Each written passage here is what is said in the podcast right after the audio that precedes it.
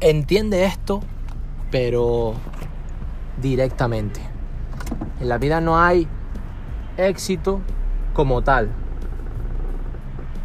Y dirás, wow, Valentín, pero ¿qué estás hablando? ¿Te has vuelto loco? No, ¿Cómo que no hay éxito? Sí, no hay éxito como tal. No hay fracaso como tal. Solo hay resultados.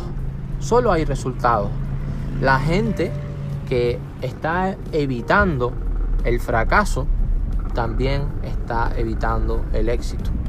Yo soy una de las personas, lo declaro, lo decreto, que está cometiendo muchos errores cada día.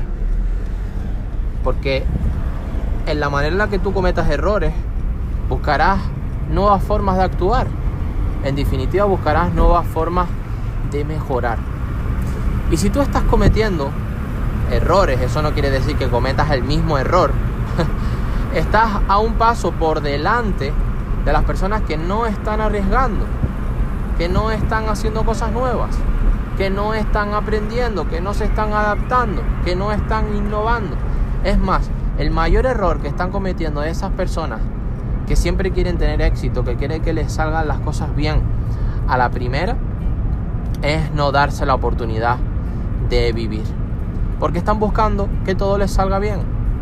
Pero cuando las cosas se tuercen, cuando aparecen esos muros, esos obstáculos, enseguida tiran la toalla, enseguida renuncian. ¿Por qué? Bueno, uno de los paradigmas es porque en el colegio, en la escuela, en las universidades, cometer errores está mal. Sacar una nota bajísima no es bien visto. Eso, traducido a la vida real, es todo lo contrario. Primero es la vida cotidiana, se aprende la lección y después recibes la teoría. Porque las cosas no salen tal cual, las tienes planeadas. Por eso es bueno que tengas un plan A, un plan B, un plan C y si hace falta todo el abecedario completo. Porque la vida no se trata solamente de fórmulas matemáticas que te dé un profesor o que te dé una profesora. La vida no son normas preestablecidas y ya está. Muchas veces vas a tener que aprender, otras vas a tener que desaprender y otras vas a tener que convertir, como también digo en mi segundo libro, esos errores